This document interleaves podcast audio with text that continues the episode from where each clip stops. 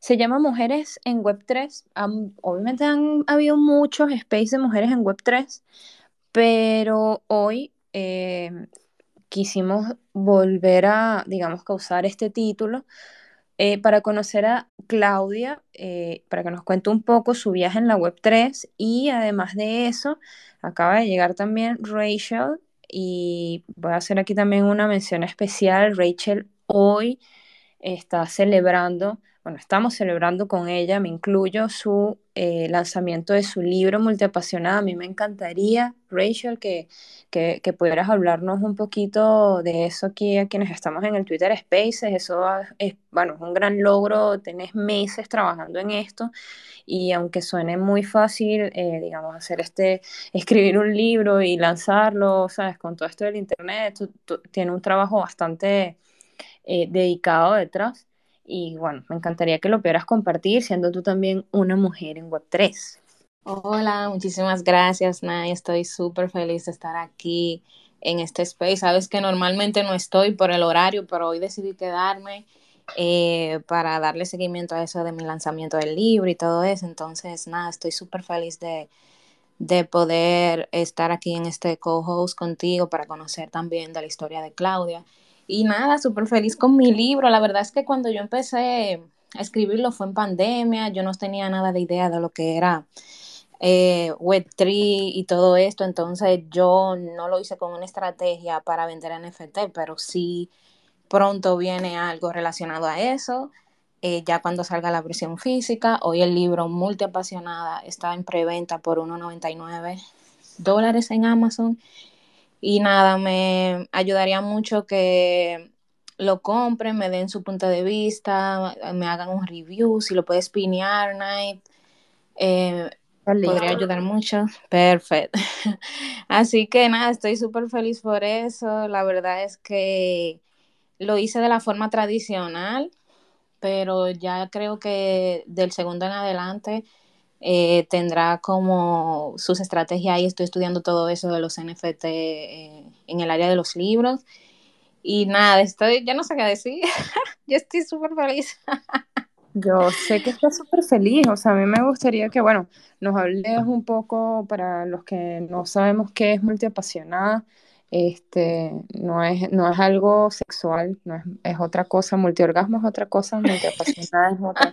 Hablamos de multiapasionada, Rachel. Bueno, eh, el término de multiapasionada viene porque yo, viene por, por mí, ¿verdad? Básicamente, porque yo me considero una persona que tengo intereses en varias pasiones y una de la otra no, se, no están tan relacionadas entre sí. Entonces me encontré con una comunidad de que hay muchas personas que se sienten así, que le gustan varias cosas al mismo tiempo. Esto no significa que necesariamente esas pasiones tengan que ser o convertirse en un negocio, pero sí es bueno que sepan que este libro fue creado como con la con el objetivo de que conozcan de que hay más personas como tú allá afuera. En el libro están los tipos de multiapasionada, ejemplos de significado, un plan de acción, cómo, cómo no sentirte tan overwhelmed así, eh, saturada de trabajo y poder identificar tu tiempo y dividirlo básicamente para poder eh, lograr tus metas. Y la verdad es que parte de los beneficios cuando salga el NFT de multiapasionada eh, es pertenecer a una comunidad privada, ¿verdad? De multiapasionadas, tener acceso al autor y salir en la segunda versión del libro de multiapasionada porque obviamente hace falta mucho más. Esto solamente como para crear claridad y que se como que salga al mundo lo que son las multiapasionadas, crear conversaciones, debates. Y yo sé que un tema es un poco controversial porque las personas, hay muchos yo sé que van, no van a estar de acuerdo porque muchas de las personas que son exitosas también se enfocan en una sola cosa y así es como se obsesionan por algo y llegan a la meta, pero también se puede de otra forma. Como multiapasionada también lo puedes lograr. Y nada, eso es todo. Aquí está pineado el link en Amazon. Si, si tienen alguna pregunta al respecto, me pueden escribir privado al DM. Gracias a mis chicas mis founders criptónicas por el apoyo.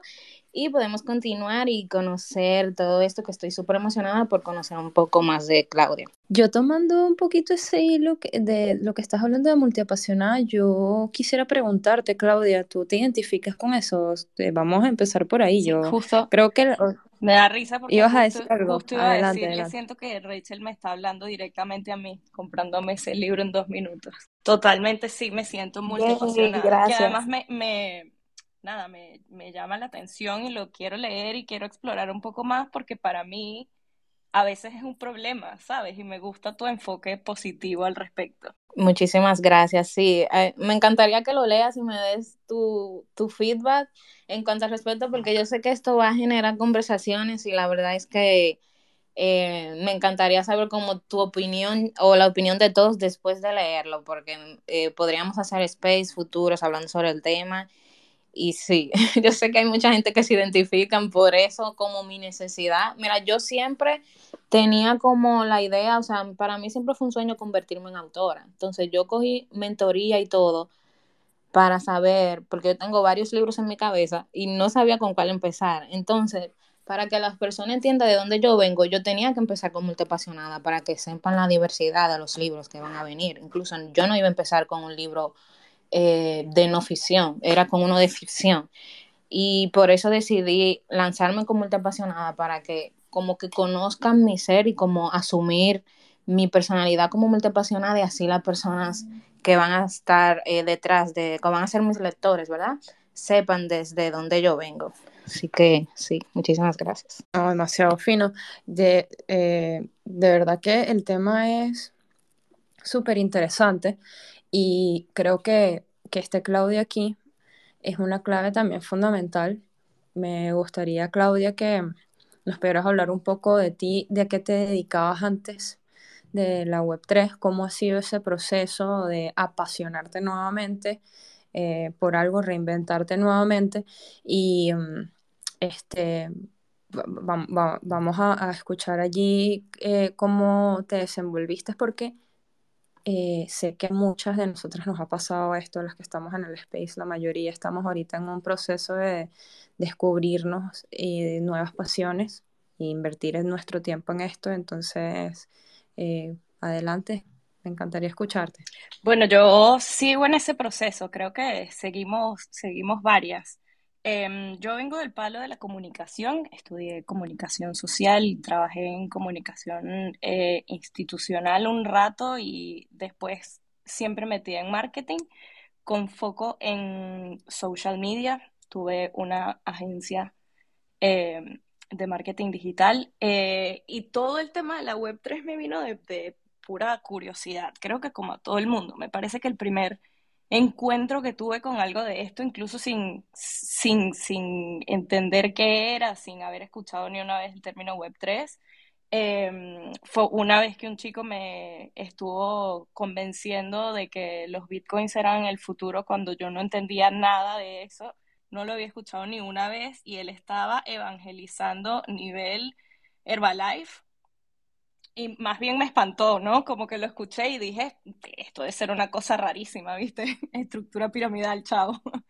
eh, y años después, cuando los NFT se pusieron de moda, digamos, que los empecé a escuchar un poco más, entendí que todo esto tenía que ver con lo mismo, ¿no? Todo esto está alojado en la blockchain, por, por ende, todo junto es Web3 comentario curioso de todo esto, este pana que me estaba hablando de bitcoins, eh, me, estaba contando cómo aprendió a comprar bitcoins, que en ese momento la tecnología no era tan friendly, todo esto además desde Argentina, y el bitcoin estaba en 7 dólares. Ahorita mi criterio es cualquier persona que llegue a hablarme de cualquier proyecto, yo le voy a decir que si estoy dispuesta a invertir 20 dolaritos en lo que sea que me quieras vender, solo por si acaso. Eh, así que bueno, después cuando, cuando empecé a escuchar mucho más, me interesé un montón por curiosa, básicamente. Y una de las referencias más cercanas que tenía de alguien que estuviera hablando mucho de eso eh, fue Tomás, que está aquí. Tom, ¿qué tal? Hola, hola Tom, saluda. Tom, ¿qué tal? Tom, ¿qué tal? Y um, justo Tom acaba de empezar a, a trabajar con Doing Good Y me dijo, bueno, si te organizas unas 10 personas, armamos una charlita sobre NFTs eh, para ti y tu comunidad y terminó siendo mucho más que 10. Creo, de hecho, que Joelín me contó en algún momento que ella estuvo en esa charla. ¿No, Joy? Sí, hola, ¿cómo están? Hola, welcome. Ay, gracias, gracias. Sí, yo estuve en esa charla maravillosa. Nada, esa fue como la, la, el primer acercamiento como de difusión al respecto, porque yo todo, yo todo lo quiero enseñar, ¿no? Tengo como esa necesidad de estar divulgando las cosas que me interesan y que me apasionan.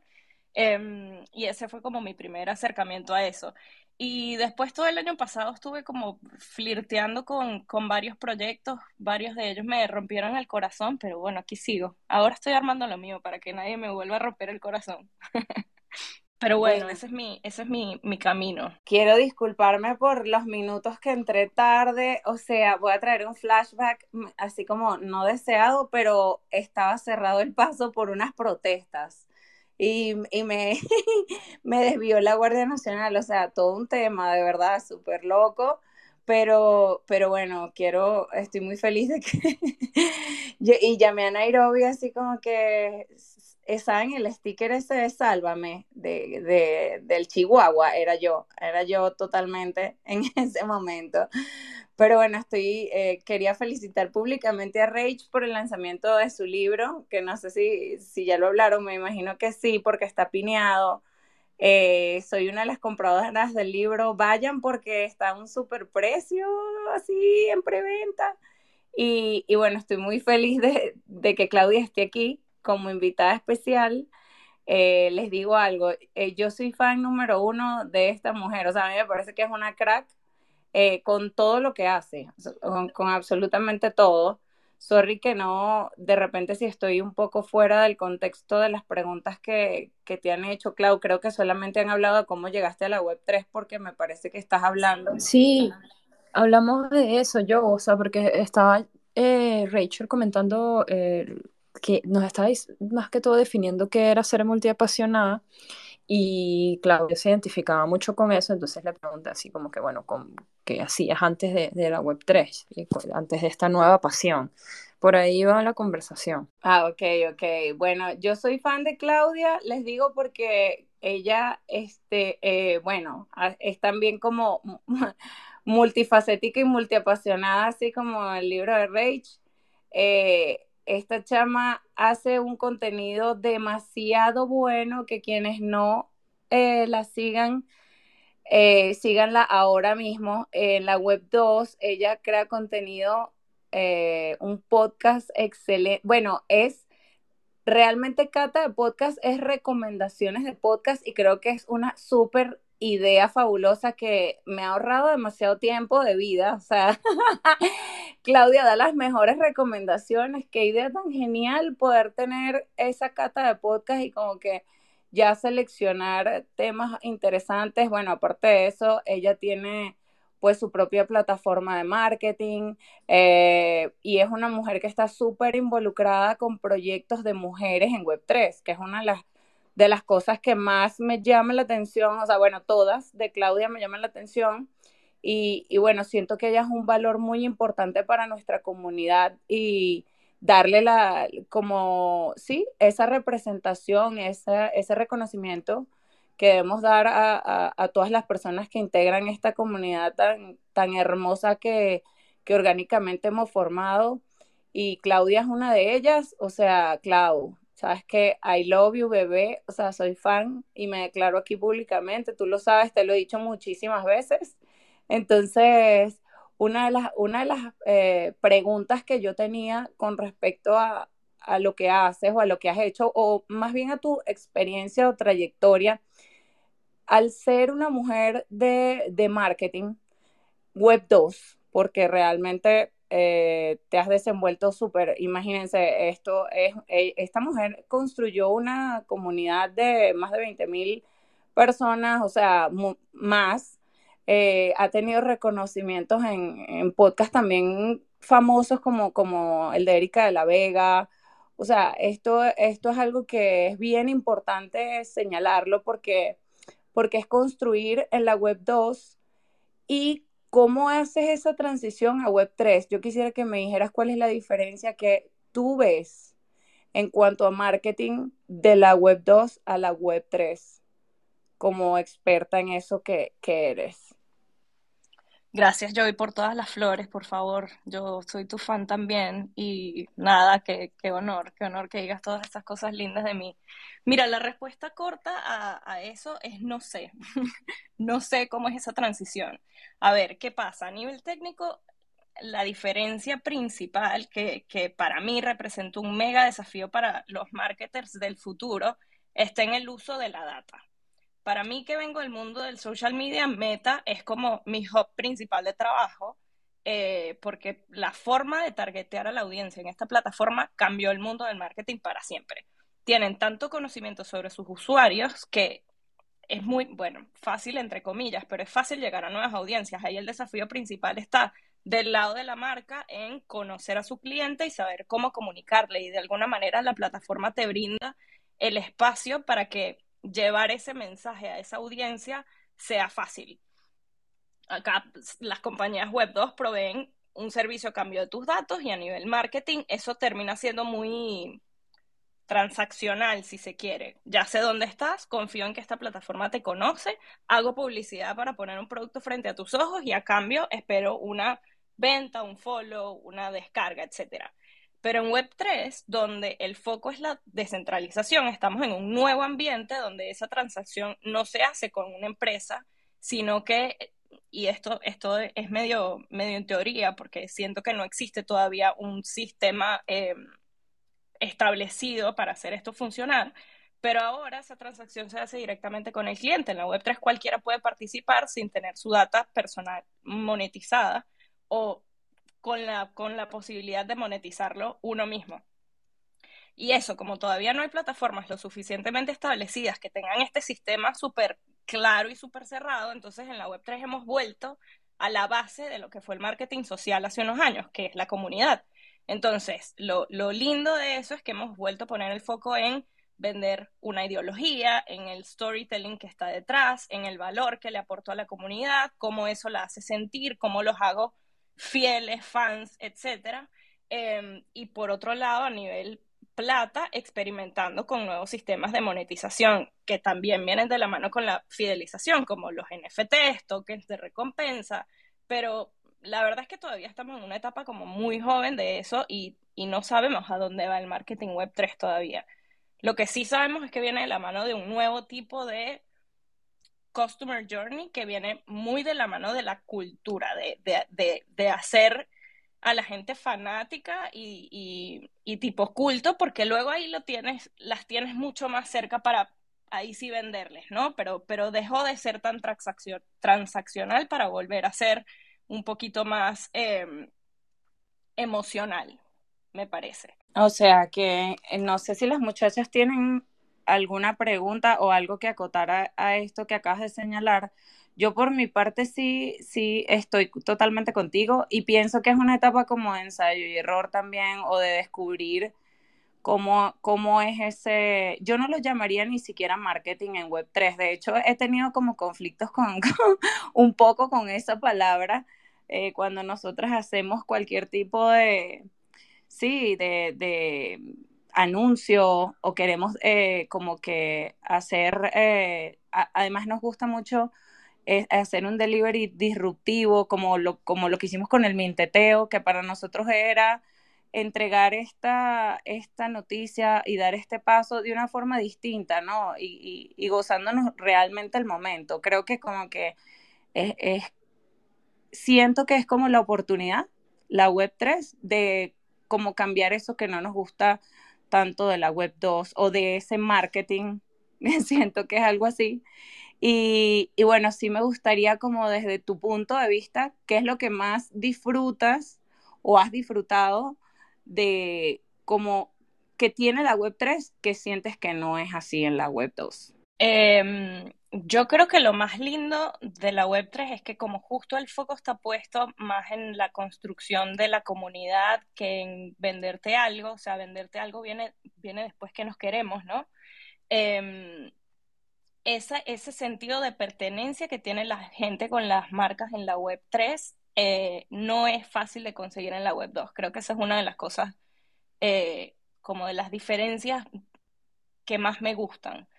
Em, y de la mano de eso, que por supuesto los clientes al formar, parte de una comunidad y estar tan fidelizados, eh, son mucho más amables también, de alguna manera. Justamente hace poco eh, lo estaba conversando con em, la COO de World of Women, que ya estaba diciendo como que teniendo una comunidad tan grande, eh, a veces tomar decisiones es complicado porque pues no todo el mundo siempre va a estar de acuerdo y esos dos o tres que están en desacuerdo suelen hacer mucho ruido. Pero lo lindo es que la gran mayoría de la comunidad confía en que están haciendo un buen trabajo y es esa, ese sentido de pertenencia me parece que es algo, eh, no sé si único, pero sí como que caracteriza los proyectos Web3. Buenísimo. Este, yo eh, tenía una pregunta, o sea, yo no sabía o no tenía claro que eras Clau, la catadora de podcast. yo he escuchado muchísimas recomendaciones de ti, yo soy fiel seguidora de Erika de la Vega, también creo que Vero Ruiz del Viso, yo estuve en un bootcamp con ella y ella te recomendó muchísimo. Y la verdad es que sí, le, le, ahorras tiempo a cualquiera. Tú sabes la cantidad de podcasts que hay y para elegir es, es, un dilema, la verdad. Entonces, a mí me gustaría saber eh, en qué estás tú trabajando ahora. ¿Cómo en, este en todo esto de la Web3, qué tipo de proyectos quisieras crear? o solamente estás por ahora creando comunidad? Qué lindo, Rachel. Siempre es como un placer saber que nada, que a la gente le llega lo que uno hace, ¿no? Porque además lo hago con todo el amor del mundo y siempre, nada, es curioso como cruzarme gente que, ya me conoce de ahí y ni siquiera sabía que yo era yo. Em, ¿En qué ando ahora? A ver, estoy, esa es una pregunta difícil de responder. Ahorita estoy en crisis vocacional, amigos. Em, pero no, bueno, mi, proyecto principal en este momento em, es uno que estoy construyendo con Tom, con Tomás. Tom, ¿qué tal? Que se llama Web3 Bureau. Nuestro objetivo es poder ofrecer experiencias físicas y digitales eh, específicamente para comunidades dentro de la Web3. Em, también para atraer marcas y compañías a la blockchain. La idea es justamente empezar a poner el foco en, en, tener una experiencia con un concepto y una curaduría pensada para la Web3 y que refleje la innovación del sistema, porque hemos visto de haber ido a muchísimos eh, eventos, conferencias y demás que muchas veces si le cambiamos el tópico de Web3 por conferencia de traumatología, la dinámica es la misma, ¿no? Entonces como que no estamos viendo la eh, reflejada la innovación del ecosistema dentro de las experiencias que armamos. Y hoy muchas marcas se quieren como poner esa, esa, esa chapa de tener una colección de NFTs o tener presencia en el metaverso sin tener por detrás un, concepto que los acompañe eh, y que los ayude a crecer. Entonces nosotros lo que queremos es ofrecer experiencias pensadas con propósitos claros para generar eh, esos espacios que impacten culturalmente. Buenísimo, la verdad es que sí, lo veo mucho. También me gustaría saber cómo, cómo eres, cómo te adentraste a las comunidades de las que eres parte hoy. O sea, cómo fue, cómo sucedió eso. Primero, eh, ¿te enfocaste en investigar de la comunidad o te gustó el NFT y simplemente lo compraste porque te gustó? ¿Cómo, ¿Cuál es tu proceso a la hora de decir, ok, quiero ser parte de esa comunidad? Em, creo que la, la, mi, mi, primera historia y, de, y, creo que de ahí se derivan todas las demás, em, fue cuando estaba recién mudada a Miami, yo vivo en Miami hace un año, un poquito más de un año, eh, y estando acá surgió la oportunidad em, de trabajar con Doing eh, de la mano de Tom justamente. Y mm, justamente necesitaba empezar a codearme un poco más con la comunidad local de la Web3. Y me puse a investigar y yo que soy feminista, encontré una comunidad dedicada a mujeres, una organización eh, educativa con foco en el onboarding em, y que tiene la misión de asegurarse de que la Web3 sea más equitativa a nivel género. Esa organización se llama Web3 Equity em, y justo acababan de empezar a vender su primera colección de NFTs, que es una colección diseñada por Superama que está aquí escuchándonos, em, que se llama Total Tribe, que además tiene ese nombre en honor a Julia Total, que es la única mujer que fundó una de las grandes ciudades de los Estados Unidos, que es Miami.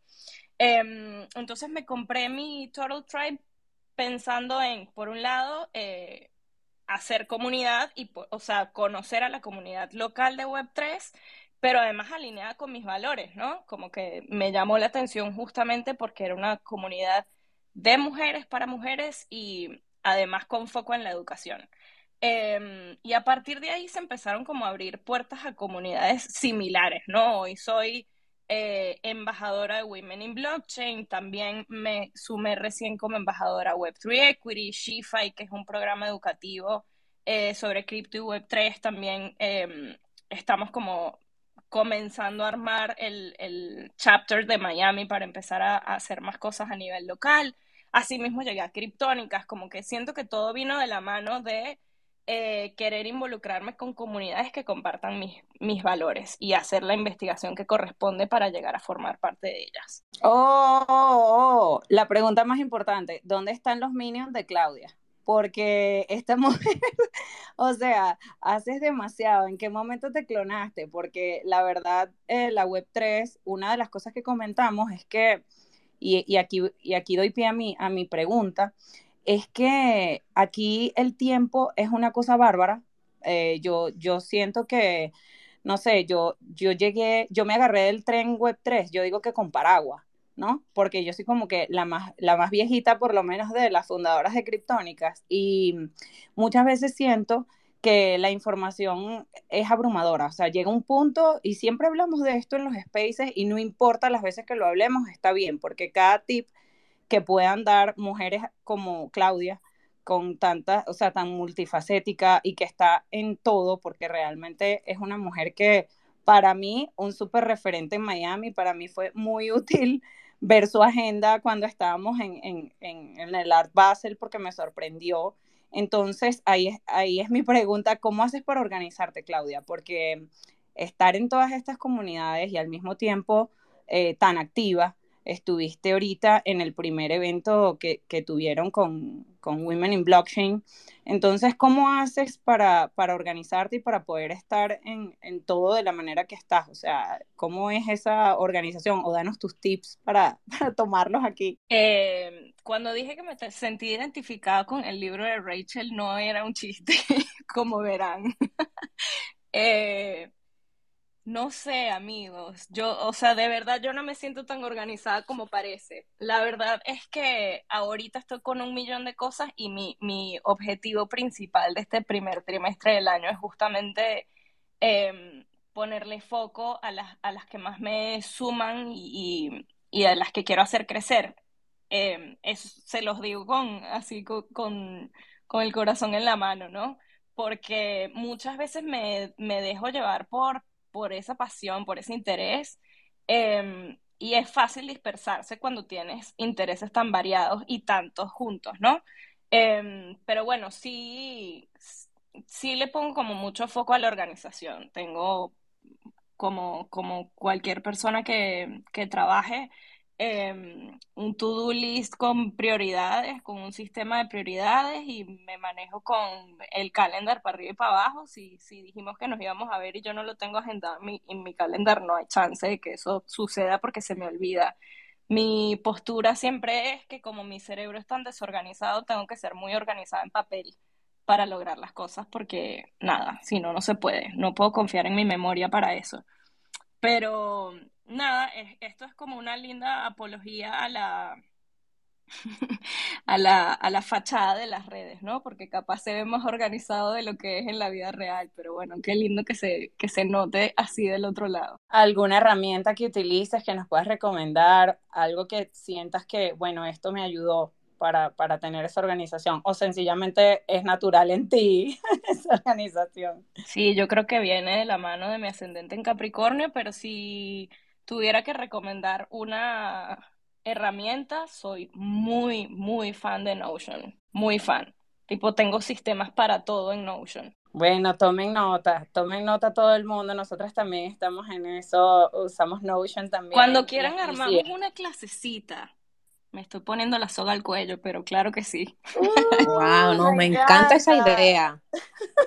Está buenísima, ya sabemos. Ya sabemos que tenemos a Claudia ahí apuntada para, para la clase, que nos dé a todos una clase de esa organización. Les digo algo, y esto sin que me quede nada por dentro. Cuando vi la agenda de Claudia me dio vergüenza. O sea, dije que, ¿qué?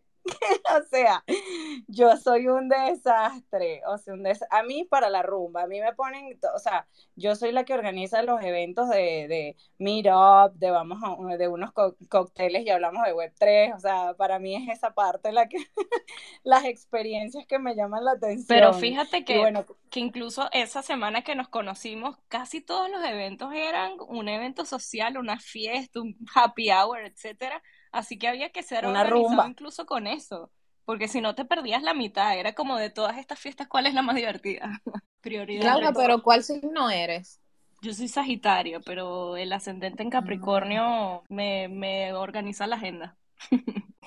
Buenísimo, no, porque yo me considero súper organizada también, aunque estos últimos meses lo he perdido un poco, pero yo soy Virgo y los Virgos somos raya. Fan, fan de los Virgo total. Yo soy un desastre porque yo soy Leo y mi, ascendente es Sagitario, o sea, fuego, fuego, lo mío es rumba.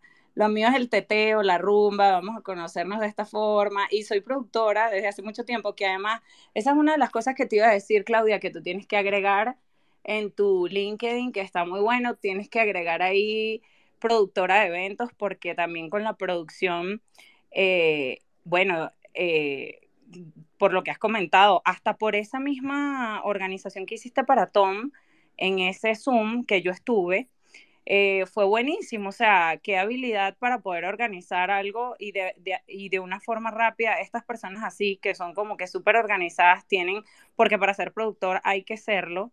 Yo, gracias a Dios, siempre tuve como que un equipo, además que yo productora de tradicional, o sea, conciertos, de ese tipo de cosas en Caracas. Entonces, como que siento que eres una excelente productora y eso es una de las cosas que tienes que poner ahí en tus perfiles, en todos, porque no es nada fácil llevar un evento a cabo y, me parece que, en eso, y además sé que también ayudaste bastante en el evento de, de BF, My BFF, no, o corrígeme si me equivoco, que una de las, de las que estuvo allí fronteando ese evento fue Michelle Apps, que, que, y de verdad que, o sea, me dijeron como que tuviste parte en ese evento que estuvo buenísimo, fue, fue un evento muy bueno, que fue en el, en el evento que, que me, me reenamoré de Claudia porque la vi en persona y la pude abrazar. Este, pero sí, o sea, tienes que agregar eso también a, a tu perfil porque, porque bueno, 100%. Y, y, y también con Criptónica, sepan todos que Claudia está trabajando con nosotras eh, mano a mano. Y, bueno, imagínense, estamos con el, con el Dream Team, el, el mejor equipo. Agrega eso. Estructurando ese notion de criptónicas. eh, pero, pero sí, totalmente. Lo de los eventos, de hecho, es algo que, que viene de la mano con lo que estamos por hacer con Web3 Bureau. Así que vamos a estar organizando, vamos a estar produciendo mucho más muy pronto. Que no sean solamente en España, por favor, que es FOMO Madrid. O sea, me da un FOMO horrible Madrid y Barcelona. O sea, bueno, miren, que uno los, quiere. Los invito de una vez a algo en lo que estoy involucrada, que es el 30 de marzo. Hay un evento de Web3 Equity, el aniversario de Web3 Equity. Em, eh, va a ser acá en Miami, y es un evento coorganizado con, con la ciudad de Miami. Entonces va a ser en un hangar histórico, que es uno de los primeros em, aeropuertos de Miami. Y nada, va a tener como muy lindo contenido Web3, así que ahí vamos a estar. Oh, además. Qué fino, Nay, que tienes esos aplausos ahí al tiro. No, vale, súper cool esta host. Em, eh, además, por esa fecha tenemos bastantes celebraciones. Por esa fecha están de cumpleaños las Arianas, que nosotros tenemos arianos en, eh, arianas en, en criptónicas, nada más y nada menos que nuestra CEO y nuestra amada AMS. Eh, entonces siempre todo es una buena excusa para celebrar y para y para encontrarnos. Qué fina esa invitación, gracias. Eso, eso además es un día antes de que empiece Miami NFT Week, así que yo espero que ustedes estén acá. Yo también. yo espero estar allá para todo eso. Además que se vienen cosas muy interesantes que vamos, que estamos cuadrando con Criptónicas y Miami NFT Week. Eh, que también Claudia forma parte de, eso porque ella está trabajando también con la gente de Miami NFT Week, o sea, ya no sabemos qué más hace Claudia, o sea, de todo un poco. Qué fino, de verdad. Gracias por esa invitación. Eh, Nay, no sé si quieres preguntar algo o Rage que yo me estoy adueñando aquí de esto. Llegué tarde y me estoy adueñando de todas las preguntas, ¿no? No, no, o sea, si más bien te estábamos esperando, llegaste tú y fue que ya, al fin, llego yo y cambió todo el mood. Este era tu espacio, Frank, este era tu espacio. Yo, bueno, nada, este, aquí me encanta la conversación, se ha unido bastante gente, sería como fino hacer una especie de reset. Em, estamos hoy en Salón Escriptónico, una nueva edición con Claudia, Galeán de invitada y aparte estamos celebrando también el lanzamiento de Multiapasionada, eh, el primer libro eh, de autoría de Rachel, que está aquí, Criptónica. Y pues hemos estado hablando un poco sobre este, lo que ha sido este, el camino de Claudia en la Web3, que ha cuáles han sido sus experiencias. Y bueno, este, yo llego un poco tarde porque pues había una manifestación al momento de buscar a su hija y bueno, llegó tarde, así que yo creo que es un buen resumen, estoy resumiendo todo, o sea, así que bienvenidos los que acaban de llegar. Y pues si quieren subir, eh, dar, eh, algo, eh, preguntarle algo a Claudia, comentar algo en el espacio, a mí me parecería increíble. Y yo sé que Claudia es una súper dura, súper crack y me encanta tenerla aquí. Así que, este, bueno, no sé qué, qué, qué más aquí. Oh my God, creo que esta es Salma. Salma en la cuenta de Ronji. Me, me, me, encantaría, Salma, que nos hablaras un poco de cómo estás. Estuviste en un evento en Granada hace poco. Cuéntanos un poco, Salma es otra, otra mujer en Web3. Hola, hola, buenas tardes. ¿Qué tal? ¿Cómo estáis? Eh, bueno, como bien ha dicho desde Criptónicas, yo soy Salma, eh, Community Builder de Ranji. Y, sí, esta semana, bueno, la semana pasada estuve en un evento en Granada y la verdad sobre blockchain y la verdad que muy guay. De hecho, tuve la oportunidad de participar en un panel y, y conocí a, varias mujeres, mmm, sobre todo mujeres ya grandes que llevan ya su trayectoria, su experiencia en, en Web 2 y luego se han pasado a Web 3 y, y el ambiente es súper guay, la verdad. O sea, estoy más acostumbrada a ir a eventos más, de, mm, más enfocados a criptomonedas, inversión, y ahí sí que me es más difícil encontrar a mujeres, pero esta vez como era más tecnológico, la verdad es que mucha variedad, tanto de edad como de género, y, y muy guay. Y eh, la verdad es que los contactos y, y, todo lo que aprendes de la experiencia, de los consejos, ¿no? Incluso madres que te dicen, pues mira, yo lo gestiono así, porque es que a veces me parece una locura. Estuve hablando con, con una mujer que, que, tenía dos hijos y, y, es CM de un proyecto muy guay y hace mil cosas y es que pienso, ¿cómo lo hace? O sea, ¿cómo le da la vida? Y, y la verdad es que poder escuchar sus consejos, cómo se organiza y tal, me ha ido muy bien, que de hecho hoy eh, también es un poco de lo que hablabais que también me, mm, yo me había subido para preguntaros eh, a ver qué consejo o qué me diríais para poder gestionar mi, digamos, mi carrera profesional o mi trabajo o mi, lo que hago en, en Web3 con cuidarme, hacer deporte, comer bien, dormir bien, porque a veces es como que hoy, por ejemplo, he estado analizando mi vida un poco y he dicho, hostia, quizás me estoy descuidando un poco y quieras o no, esto también termina afectándote en, tu vida profesional. Entonces, no sé si me queréis dar algún tip, algún consejo, yo os escucho por aquí. Buenísimo. Bueno, no sé si alguien más tiene un consejo, pero te voy a dar por lo menos el, como yo trabajo y como yo creo que como multiapasionada, si estás interesada o tienes diferentes eh, proyectos y así, eh, lo ideal sería que dividas tu tiempo como en bloques de tiempo y que como hace Claudia lo tengas todo dentro de una agenda, porque lo que no está en la agenda simplemente no pasa.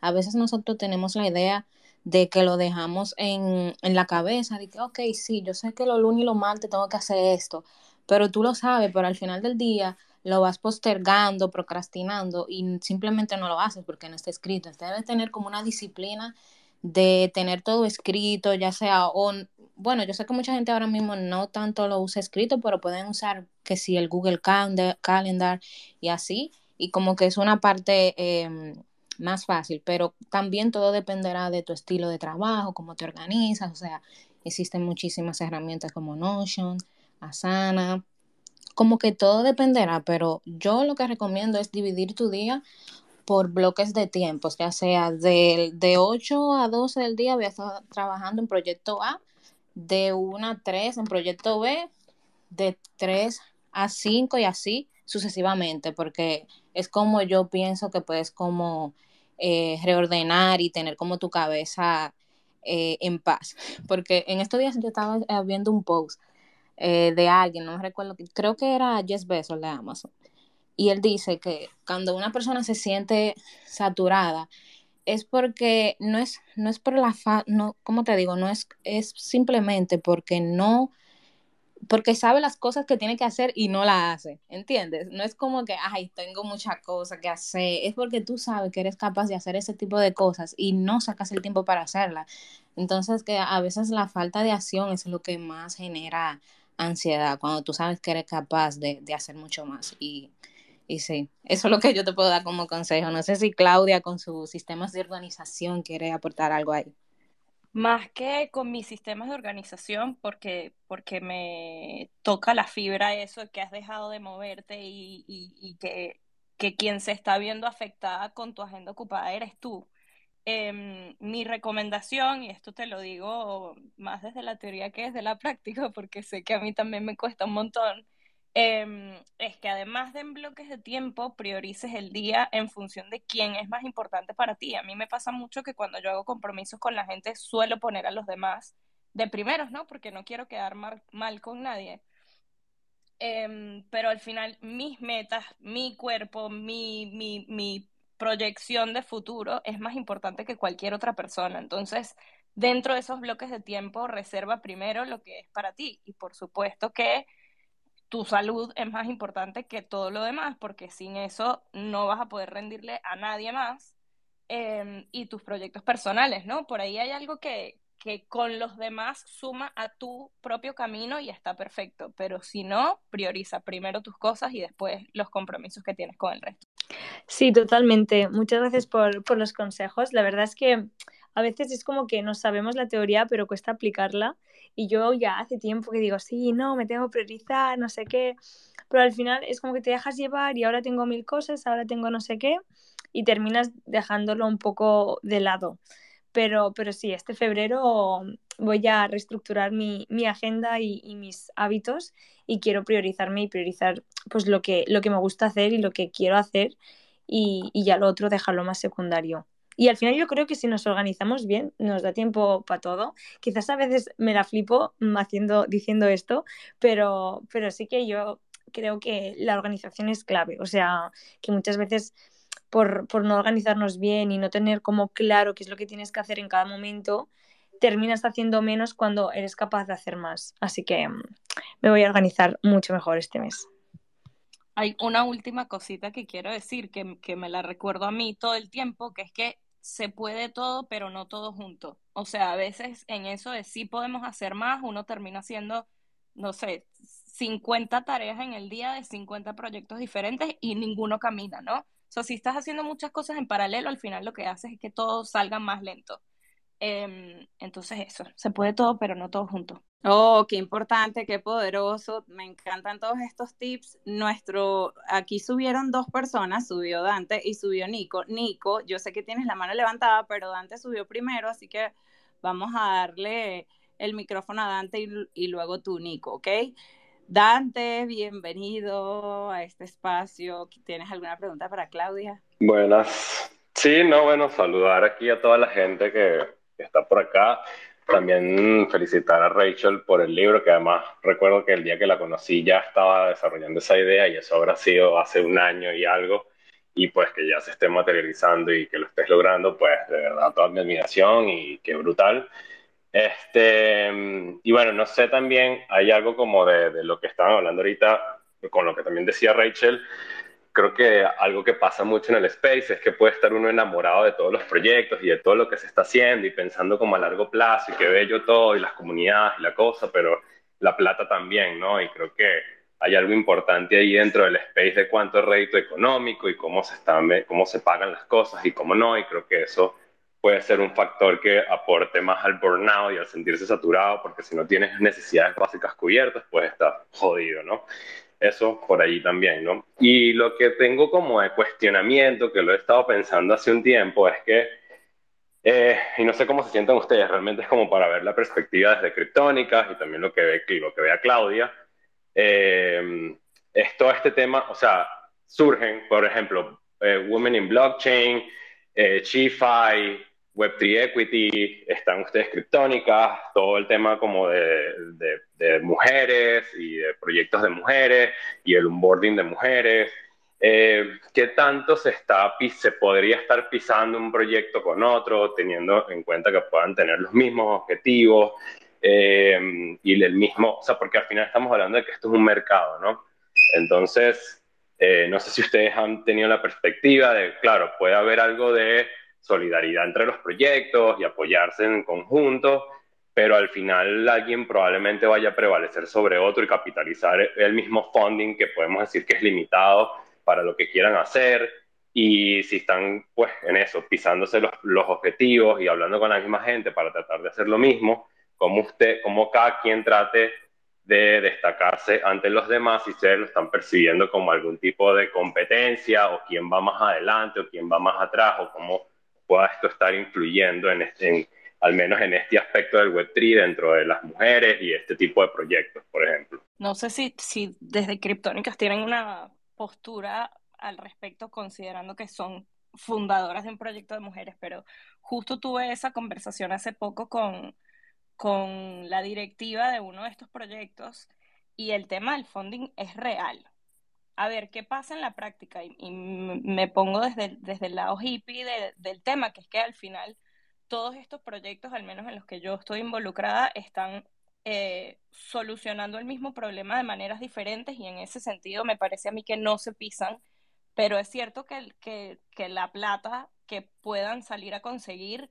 eh, es limitada y, no le van a decir que sí a todo el mundo. Así que sí, sin duda es un, es, un problema y me parece que más, igual más que verlo como una competencia, siento que el foco tendría que estar en ver cómo unimos fuerzas en función de algo más grande, porque al final son todas organizaciones pequeñas. O sea, nadie acá está abarcando todo el mercado ni, ni, ni aportando la solución total eh, al tema de la equidad de género. Pero sí, es un tema que hay que revisar, sin duda. No, buenísimo eso que estás comentando, Claudia. Yo estoy totalmente de acuerdo. Eh, y, es, y es bastante curioso que tú digas eh, que, que, la cantidad de dinero que hay para dar de funding es limitado porque es tu percepción, pero hay otras percepciones. Hay otras percepciones que, que si ven como que hay un acceso, que hay posibilidades, ¿cuál es la diferencia? No, no sé, me pongo a pensar, ¿será que esas personas que lo ven de forma más positiva y más abierta tienen más acceso, más contacto? Ahí es donde viene lo que tú dices. ¿Cómo, cómo se cambia eso? Porque así es como verdaderamente se logra la, la, la bendita utopía de la descentralización. Porque si al final le das uno, eh, eh, todo, le inyectas toda esta capacidad, este, esta fuerza, de, porque realmente el dinero lo que te da es fuerza laboral duro para desarrollar rápido. Y si se lo das obviamente a las grandes, o sea, eh, o, la, o, la, que más está conectada ya, eh, se va a, volver a, va a volver a pasar lo mismo, van a ver las grandes big tech, el Google, el Twitter, ¿sabes? Pero ya, entre comillas, bajo la utopía de la descentralización. Entonces, este, está interesante el debate. No sé si Joy quiera comentar algo, Rachel. Bueno, la verdad es que Está súper interesante esa pregunta que hizo Dante. Muchísimas gracias por los flores sobre el libro. Recuerdo, la verdad, que cuando a principio de entrar a, a Web3 y todo eso de los spaces, ¿verdad? Que estabas ahí eh, siempre liderando. Wow, qué loco. El tiempo pasa rápido, la verdad, en Web3. Y nada, con respecto a la pregunta, yo pienso que eh, está difícil porque hay muchos grupos de mujeres tratando de hacer lo mismo básicamente, pero yo creo que aquí la clave sería eh, la innovación, ¿Qué, qué tan diferente, qué vas a hacer, qué vamos a hacer para diferenciarnos, cómo nos vamos a ver eh, tan diferente de los otros grupos, qué, cómo vamos a hacer la información, la educación interactiva más divertida, que no se sienta como que estamos aprendiendo sobre algo, que se sienta como que estamos jugando y no necesariamente play to earn como estos videojuegos, sino que en Kryptónica se están cocinando muchas cosas y pronto van a saber, pero la verdad es que es, es una pregunta para, para que todas las comunidades que están aquí debajo o que eh, piensan escuchar la grabación la tomen en cuenta, porque la verdad en la innovación y hacerte diferente que está la clave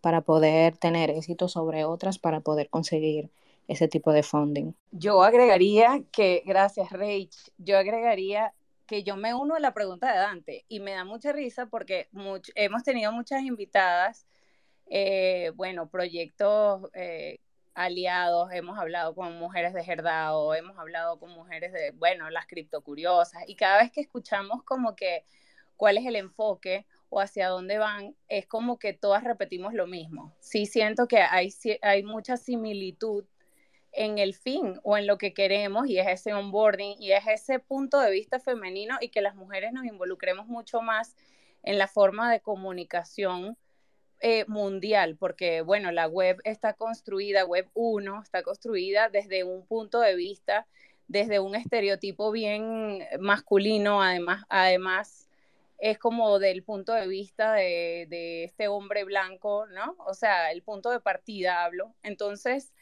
yo sí creo que a pesar de que todas estemos eh, como en proyectos distintos, si estamos todas por el mismo fin, eh, vamos a llegar a nuestro cometido independientemente. No lo veo para nada como una competencia. De hecho, nosotras hemos logrado como, como eso, eh, alianzas, puentes. Siento que como que esto es un, un, árbol con muchas ramificaciones, pero al final el fruto va a ser eh, la adopción, ¿no? Y creo que mientras más personas, nunca va a ser suficiente la, la, cantidad de proyectos para educar, porque, porque esto tiene que ser algo mucho más masivo, o sea, mientras más existan más herramientas y podamos crear más y en conjunto pienso que, que está bueno. Claro, lo del dinero es una realidad y lo que dice Rach, bueno, me uno ahí. Ahí entonces tiene, ya entra la parte del delivery, cómo lo vamos a hacer para que, para que sea algo natural, para que las personas puedan accesar a la tecnología de una forma fácil y tal vez no como nos tocó a nosotros al principio, o al menos a mí, que fue como dándome coñazos con todo, ¿no? O sea, no, entendía nada, o sea, esta, esta, gente qué idioma está hablando, o sea, ¿qué, qué vaina es esta, o sea, siento que cuando empatizas con esa entrada, que tú mismo, que desde tu propia experiencia puedes hacer un mejor trabajo o facilitar la llegada de los demás. Y sí, bueno, el dinero eh, es una realidad y ya siento que estamos en un punto en el que, en el que hay que construir esa facilidad, como que ese, fíjense que nosotros realmente lo que nosotros entregamos es, es, en base a divertirnos y ha funcionado. Realmente esto es una comunidad que se ha construido orgánicamente y todas las personas que estamos aquí seguimos con la misma pasión. O sea, y claro que vamos por, por, por esos recursos que ya estamos allí, es, estamos haciendo el trabajo. Y independiente, creo, creo que aquí no, no se trata tanto como de, de ver quién sí y quién no, sino de lograr alianzas importantes para el fin que, que, es que todos podamos gozar de la tecnología, de que, de que no sea sencillamente un sector privilegiado como lo ha sido siempre. Yo lo veo como un momento. O sea, en este momento hay ciertamente muchas eh, ideas, yo lo veo así, ideas en progreso, construyéndose. Pueden que haya muchas eh, eh, organizaciones de mujeres también queriendo educar. Ah, yo lo veo como que alguna va a tener eso que venimos hablando, ese factor diferenciador, y va a abrir una puerta. Puede ser eh, criptónica, puede ser Herdao, puede ser eh, cripto curiosa, este, o sea, cualquier comunidad en Web3 que sea de mujeres y que esté educando, igual que nosotras, que de repente el día de mañana levante un funding porque tiene un modelo de negocio y un factor diferenciador que la pegó, le va a abrir la puerta a todas. Yo lo veo de esa forma. Entonces, eh, la idea no es quedarse como em, esperando a que suceda, eh, como tenemos las ganas y está la pasión y más gente eh, se acerca, hay conexiones, digamos, que, que pasan de forma genuina y se convierten en algo más, ¿sabes? Amistades ya de y trabajo, se unen muchas cosas. Eh, yo creo que también eso lo hice mucho allí, o sea, como que algo nos va a llevar. Entonces es allí como, bueno, ya eso depende de cada quien, este, quien siga constante eh, la constancia siempre te va a dar resultados. Para mí también hay algo clave ahí que, que han mencionado un par de veces, que es el tema de la innovación. O sea, el, el cómo hacemos, el, el, cómo cumplimos esa misión es también súper importante eh, para ver quién, no quién llega más lejos en, en, el sentido competitivo, sino quién es ese que rompe el, el techo de cristal, como estás diciendo tú, Nay. Eh, porque, y vuelvo al, al, comentario que me dijiste al principio, cuando me refiero a que el dinero es limitado, no, no me refiero a que haya poco, pero la distribución sí es limitada cuando buscamos funding de grandes empresas, ¿no? Hay muchas puertas que tocar, pero no es que todas están dispuestas a darle un poquito a cada quien. Hay que, hay que llegar con una propuesta interesante. Y muchas veces me parece, y esto pasa en general con, con, con los proyectos eh, sin profit, digamos, con las ONGs, etcétera, que es que se enfocan tanto en, en el problema, digamos, que sienten que, que con solo incluir algo que resuelva ese problema, ya estamos haciendo algo interesante. Y sobre eso hay tanto más que innovar. O sea, educar para mujeres no significa ofrecer la misma educación, pero entonces no es para hombres, sino para mujeres. Es cómo estamos convirtiendo esto en, en una solución real, ¿no? O sea, cómo lo, cómo lo hacemos más grande que eso, cómo innovamos al respecto, qué tecnología estamos usando, cómo usamos el lenguaje, cuáles son los temas en los que nos vamos a enfocar. Todo eso eh, me parece que es importante a la hora de, de, sacar un proyecto como este adelante. Sí, y, y, es, y, y tocaste un tema clave tocaste un tema clave, este, con, porque ese acceso a, quienes deciden al final, esas personas que, que, que tú dices, sabes, que estamos hablando, pues, esto hablamos de Venture Capital, Family Office, o sea, gente con acceso a capital. Y eh, son personas. Y no sabes qué vivieron esas personas, por más que sea, tienen un sesgo. Van a tener y, un... y ojo aquí, y esto no, no, no me...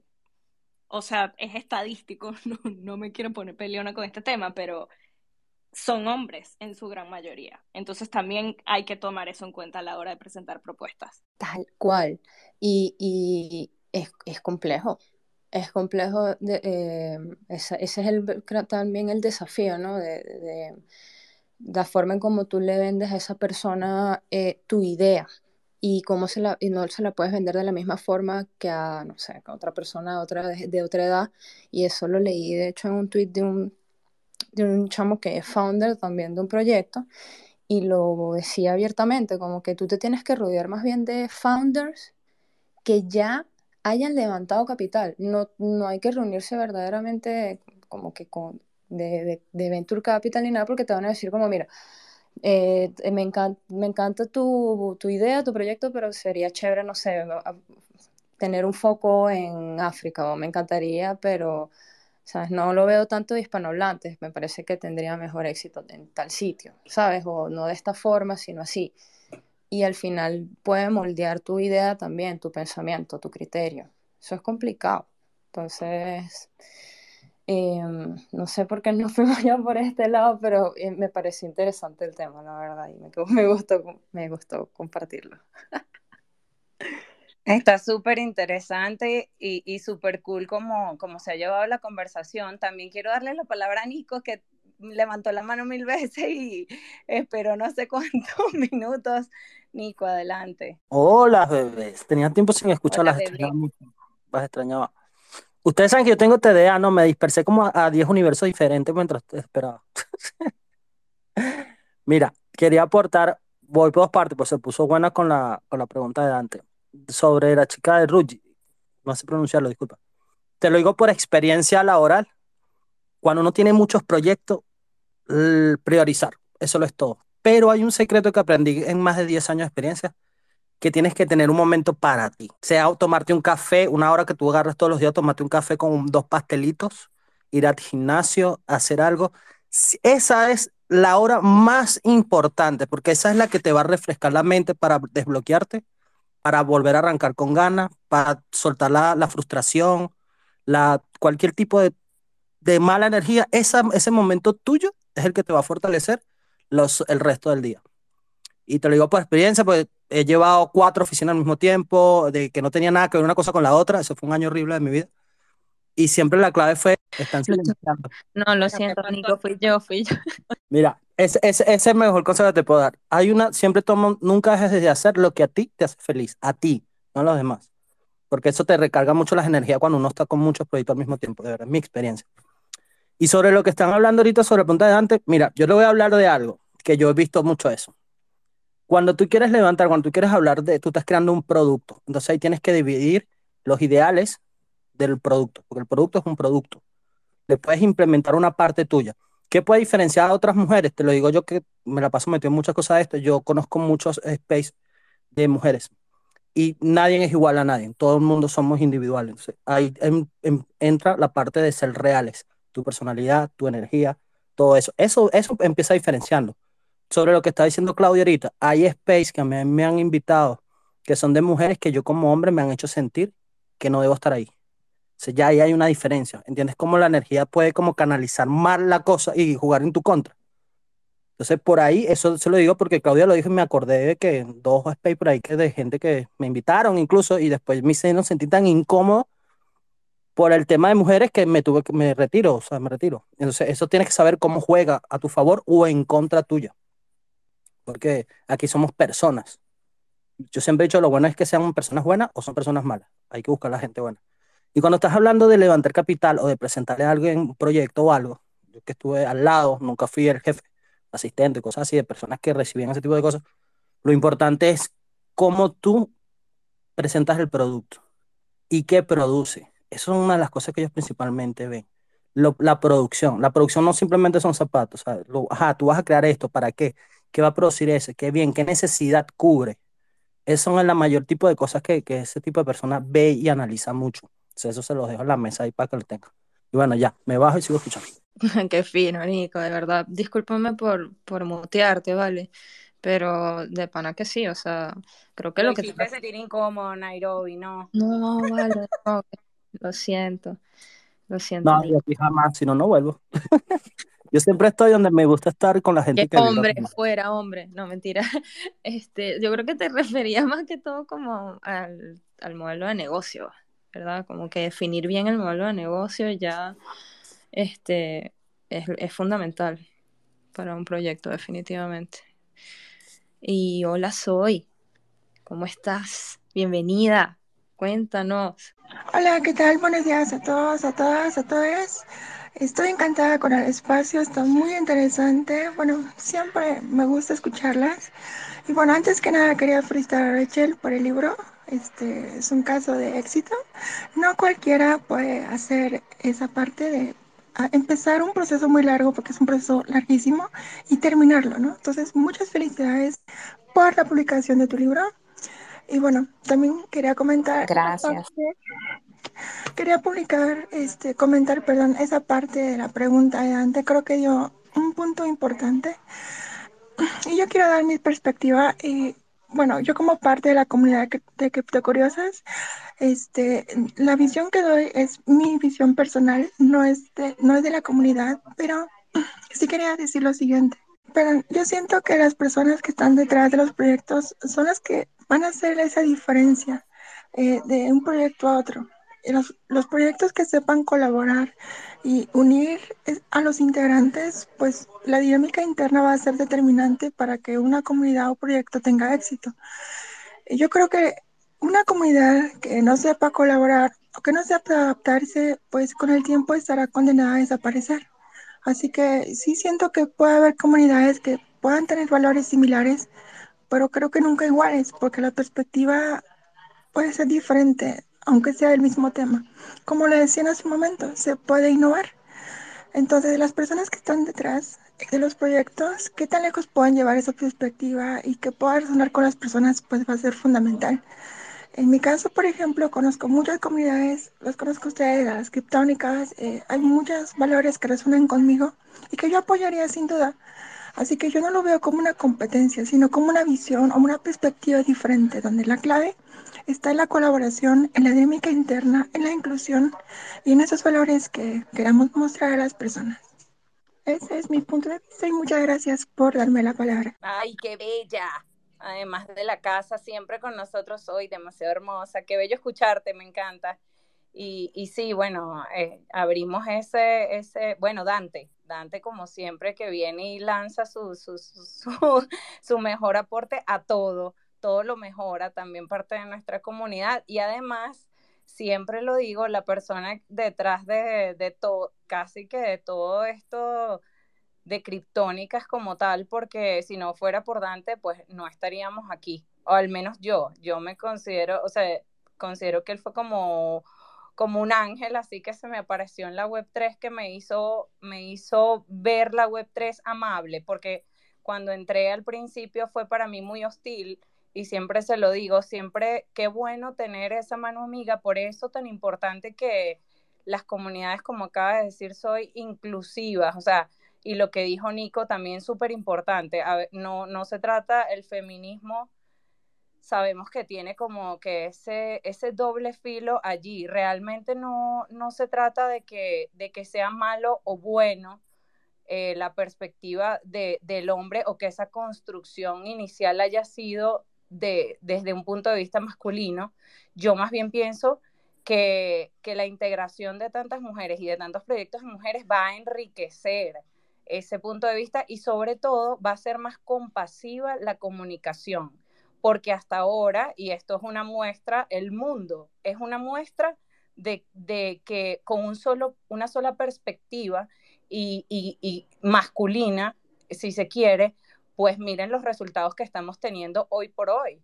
O sea, fíjense eh, del mismo resultado Web 2, que bueno, está lleno como de, de, repente de tanta banalidad o de repente no, no, es, no, es, no son vidas reales, sino es lo que quiero mostrar detrás de este personaje que he creado de, de, de, o que han creado de sí mismos y resulta que detrás hay, hay, eh, hay, hay personas que están ahorita padeciendo justamente de esos temas de salud mental, etcétera, y es lo que queremos cambiar ahora. Por eso, eh, que mientras más comunidades de mujeres existan, pues más compasión va a haber en la comunicación que estamos consumiendo. Y yo lo veo desde allí. Bueno, Ronji tiene las manos levantadas, adelante. Sí, bueno, primero agradecerle a Nico sus consejos también. Y por otra parte, no sé si, mm, si puedo cambiar un pelín de tema, pero siguiendo un poco el mismo hilo.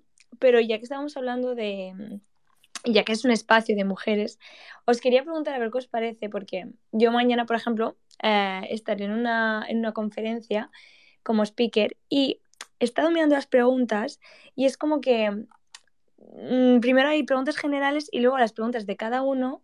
En mi caso, al ser la única mujer, es como que las tres preguntas que me hacen es sobre cómo es ser mujer en Web3, em, cómo no sé qué, mujer, o sea, es como que todas las preguntas que se me dirigen es por ser mujer. Entonces, en parte yo pienso, bueno, vale, está bien para ayudar a otras mujeres y concienciar y tal, pero vosotros, vosotras creéis que realmente esto es como que todo el valor de la persona se esté basando en que sea mujer y no en lo que aporta profesionalmente o cómo lo veis? Porque yo en parte lo veo de una manera y en parte lo veo de otra y es como que no sé muy bien. Ok, voy yo. eh, yo creo que por supuesto que no. Eh, que claro que hay que darle valor a lo que hace cada quien, porque si no lo que terminamos haciendo es eh, llenando espacios por tener un numerito y eso no suma, eso, eso finalmente no resuelve el problema. Eh, cuando hablamos de, igualdad, hablamos de, de, derechos, de responsabilidades, de oportunidades, y ahí la responsabilidad también de quien se para a representar esa diversidad eh, es súper importante. Y a ver, esta, este, esta cuota, digamos, eh, no, no solamente tendría que estar para ver físicamente que hay una mujer ahí metida, sino que en realidad construya ese futuro que queremos ver, que además estadísticamente está comprobado que cuando es más diverso, y no lo digo solamente en temas de género, sino también de raza, de identidad sexual, etcétera, eh, mejora la economía, eh, mejoran las, las, las, las, leyes, hay como diferente toma de decisiones para mejorar la comunidad que estamos armando. Entonces, estar ahí solo por decir, hola, soy mujer y no aportar toda la creatividad, la, digamos, todo el potencial que viene detrás de ti como persona,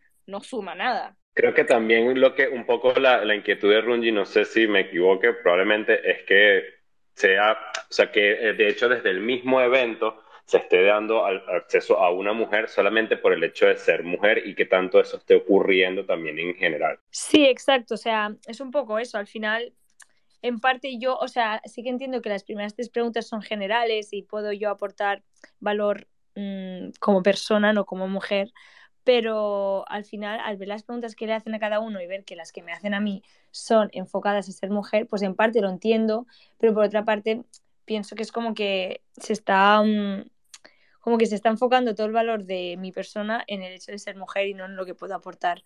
Así que es como un tema un poco delicadillo. Pero sí, la verdad es que comparto con vosotros opinión. Pues me gustaría escuchar la opinión de Pedro, que tiene la mano levantada, y después de Nico. Y bueno, ahí vemos, ahí vamos. Bienvenido, Pedro. Hola, ¿qué tal?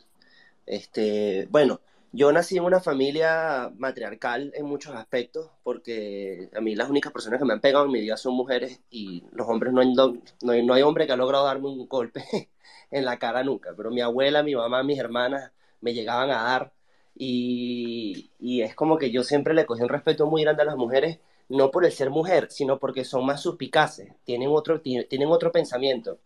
Y, bueno, el hecho de que una mujer que sea madre pueda hacer multitasking y pueda hacer mil cosas, eso es algo que yo admiro. Este, ya, que me, ya que me guste una mujer porque soy heterosexual o porque X es otro tema. Entonces, yo tengo mucho en contra de eso hoy en día porque me toca, por ejemplo, poner un panel de personas para hablar en un, en un, en un evento y los dueños del evento me dicen, ok, agarra cuatro mujeres y haz tú las preguntas. Y yo le digo, no, o sea, no, o sea, renuncio al renuncio, o sea, no lo voy a hacer, ni de vaina. O sea, eh, me parece absurdo, me parece este, obsceno que, que, que, pongamos a un hombre a entrevistar a mujeres por, por ese mismo tema patriarcal que es falso. Este, y entonces, no sé, yo te, ese tema me da muchísimo en el nervio, porque en mi casa o en mi familia, mis hermanas mujeres son las que llevan sus casas, son las emprendedoras, son las que son más duras que sus maridos de hecho, mi hermana mayor, que maneja motos mejor que, mejor que todos nosotros, su esposo va de parrillero. Este, y, y, y lo amo a él, los, amo, los amo obviamente a mis cuñados, pero admiro a mis hermanas tanto, no porque son mujeres, sino por sus capacidades y por su capacidad de organización, su capacidad de, de, de ser regias y, y, sacar las vainas adelante. A mí me gusta trabajar con Claudia porque Claudia es organizada y Claudia le echa piernas a todo y no le tiene miedo a nada. A mí me gusta trabajar con Joelín porque Joelín tiene un, optimismo, este, eh, coño, infinito. Me, encanta Nairobi porque Nairobi se entra a tiros con quien sea. Este, y, no es porque son mujeres, es porque tienen unas cualidades importantísimas y yo como desarrollador de negocios y empresario me estoy dando cuenta que hoy en día este, es, es, está abriéndose ese cambio, gracias a Dios está abriéndose ese cambio y si ustedes estudian compañías que son dirigidas por mujeres, por lo general les va mejor que las compañías que van dirigidas de hombres. ¿Por qué? Porque tienen otras habilidades, tienen otro set de skills que los hombres no tenemos. De nuevo, no se trata del sexo hombre o sexo mujer. Se trata de que hay mujeres y hay hombres que tienen habilidades X, Y, Z.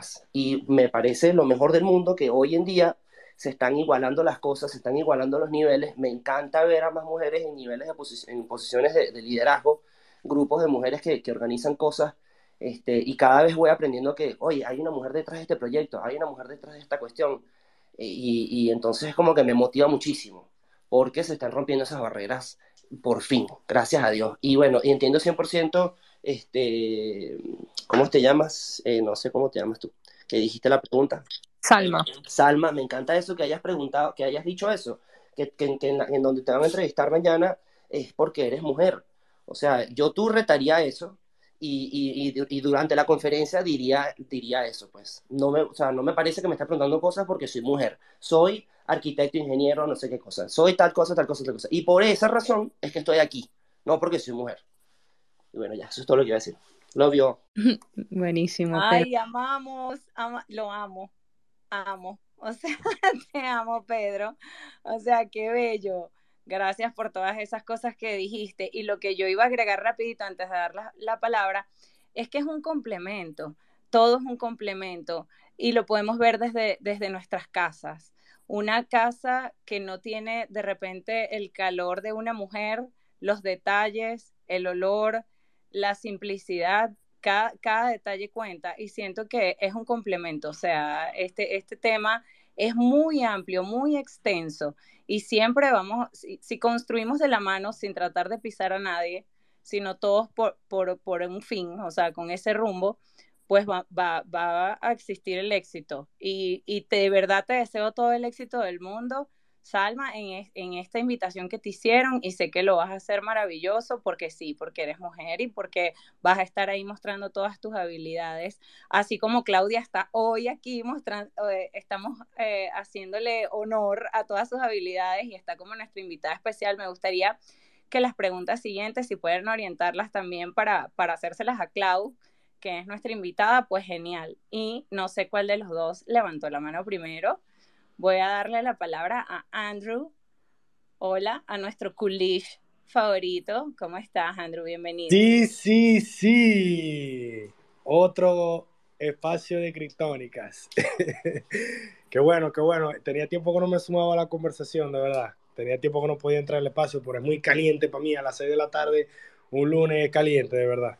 Pero contento, muchachas, porque las veo más unidas que nunca. Y bueno, ya yo voy a tirar mis tres centavos al espacio Em, yo les voy a decir algo, cuando yo empecé en el tema de Web3, la primera persona que empezó, no a influir, pero de la primera persona que yo realmente empecé a tomar eh, o a darle valor a su opinión fue una mujer en Web3.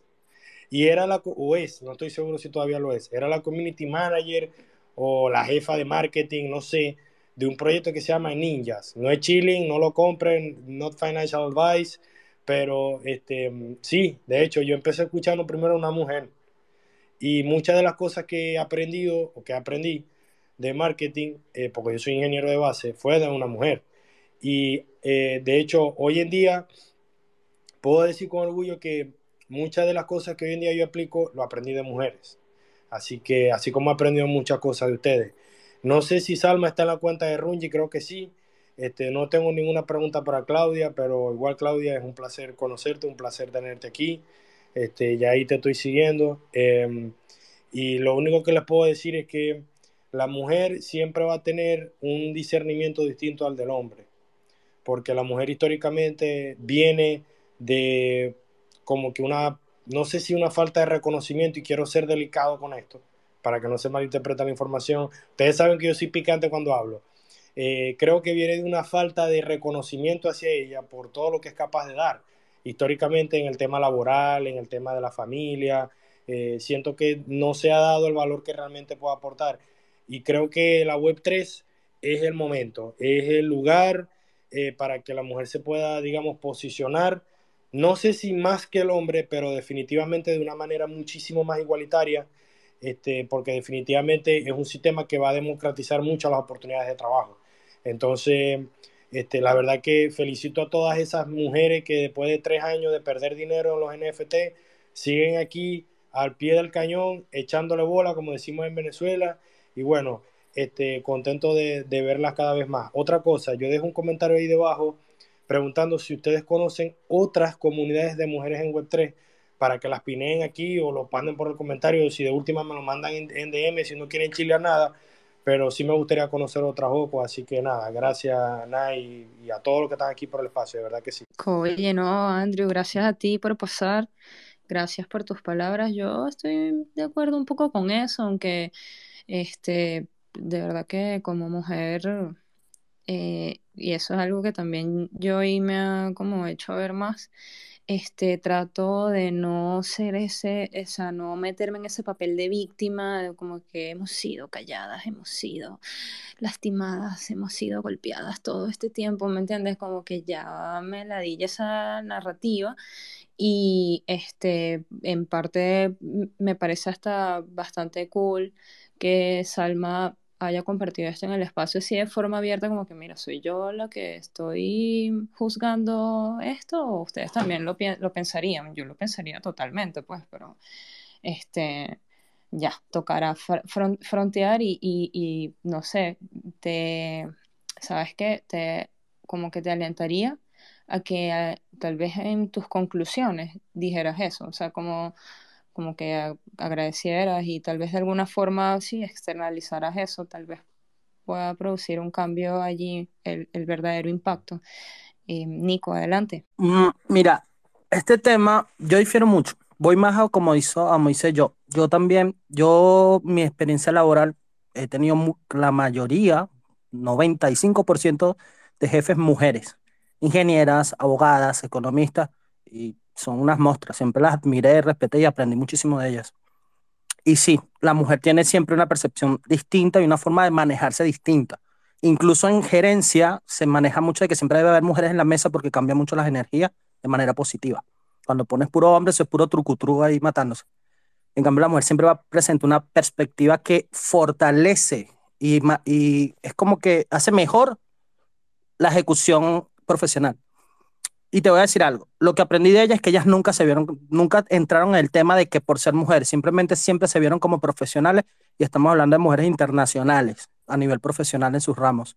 Nunca se vieron que sí, hombre, pues no, simplemente yo soy una profesional y sí va a suceder mucho, no nada más a la mujer, le, sucede también al hombre cuando es muy apuesto, ah, no, este tipo porque se la tira que está buenota y se cree no sé qué, cuestionan también su profesionalidad y también a la mujer. Entonces, yo te recomiendo, Ronji, que esto es muy normal. Eso se trata en gerencia. Si te pones en el libro de gerencia, habla de eso. Tú lo que tienes que hacer es prepararte para las preguntas y siempre voltearlas. Cuando, porque sí puede pasar que un speaker, por cuestiones de showtime, quiera verte como no, resaltarte como mujer porque yo la quiero para ello. Usted tiene que ir y de manera diplomática y muy sabia cambiar siempre el tema y resaltar la parte profesional para que vean que usted, usted y cualquier mujer es profesional porque es profesional y punto y está haciendo las cosas bien. En, cuando en reuniones a uno le toca que tú sabes que, bueno, yo voy y yo ojo, me va a atacar con esto, entonces yo me voy a preparar y ya tú vas preparado para la pelea, como quien dice. Entonces yo te recomiendo es eso, o sea, analiza bien la situación y siempre llévalo todo al plano profesional para que se vean que usted es una profesional. Y punto, ya. La conclusión de Nico es pelea profesional, boxeo. Soy tiene la mano levantada. Sí, eh, yo también quería este, aportar mi perspectiva este, porque yo siento que en el espacio hay muchas personas que creen que ya hay suficiente igualdad y que todos, todas, todos podemos lograr lo que nos propongamos con suficiente lucha. Es lo que yo he escuchado. Y yo creo que sí hay cierta igualdad, es cierto, al menos en la mayoría de nuestros países, y que también depende del sector, obviamente, pero en general no hay las mismas oportunidades y hace falta más equidad. Eh, yo creo que hay personas que solo preguntan, pero que no están dispuestas a apoyar o a cambiar sus actitudes.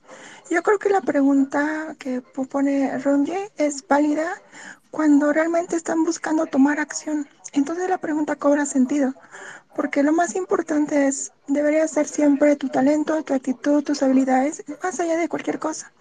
Y es verdad que hay experiencias que nos atraviesan de forma diferente y que es importante conocer para tomar acción. Entonces aquí la pregunta cobra todo el sentido del mundo cuando realmente vas a tomar acción, no solamente por, por saber o por curiosidad o por lo que tú quieras. Ese es mi punto de vista. Yo tengo un par de estadísticas que sumar a eso que, que está diciendo Zoe. Eh, en respuesta de que el espacio luce más o menos equitativo. Hay una encuesta de Blockworks del, del año pasado, creo, o de hace un par de años, eh, que dice que solo 17.7% de los equipos fundadores de empresas de cripto y blockchain en Estados Unidos, porque esta es una encuesta, eh, una encuesta de acá, eh, tienen dentro de su equipo fundador a una mujer. Y equipos de solo mujeres es un 8.2%. Entonces no es verdad eso. Eh, y también en cuanto a inversión en cripto es mucho menos. Como un 26% de las inversoras del espacio son mujeres. Espero que podamos cambiarlo. Nada, eh, ya tenemos eh, más de una hora aquí y yo quiero agradecerte, Claudia, por tu tiempo, por estar aquí en este espacio. Ojalá lo podamos repetir porque estuvo bastante bueno. Gracias a todos los que participaron, a los que estuvieron aquí hablantes, Dante, Salma, eh, Andrew, Zoe y Nico, que también estuvo aquí. Gracias, de verdad. Estuvo muy bueno. Gracias a todos los que se unieron, pues a los que llegaron temprano, en el medio, tarde. Gracias, gracias Joy, gracias Rachel. Despídanse y bueno, este es el momento. Nada, muchísimas gracias a todos por las flores. En cuanto a mi libro, Multiapasionada, recuerden que va a estar en preventa solo por el día de hoy, por 1.99. Ya de mañana en adelante sale físico y más adelante saldrá también en audiolibro. Y se viene NFT también prontito, así que pendientes. Muchísimas gracias, Claudia. Me encantó conocerte, saber mucho de tu historia y nada, qué fino, como dicen mis venezolanas, y nos vemos en otro espacio, nos escuchamos. Ay, gracias a todos, los amo demasiado y estoy súper feliz. Todo el mundo a seguir a Claudia, si no han ido a ver su contenido, pues vayan a Instagram, Cata de Podcast, excelente, 100% recomendado y estoy súper ansiosa de ese proyecto que viene con nuestro Tom querido también que está aquí. Gracias a todos los que se acercaron y bueno, puestas para el teteo de Rachel por esta celebración del libro. Aquí estoy puesta, no sé si tienes la música por ahí, DJ Crypto Bichota, que está, que está de host. Pero, pero bueno, gracias a todos por acompañarnos como siempre.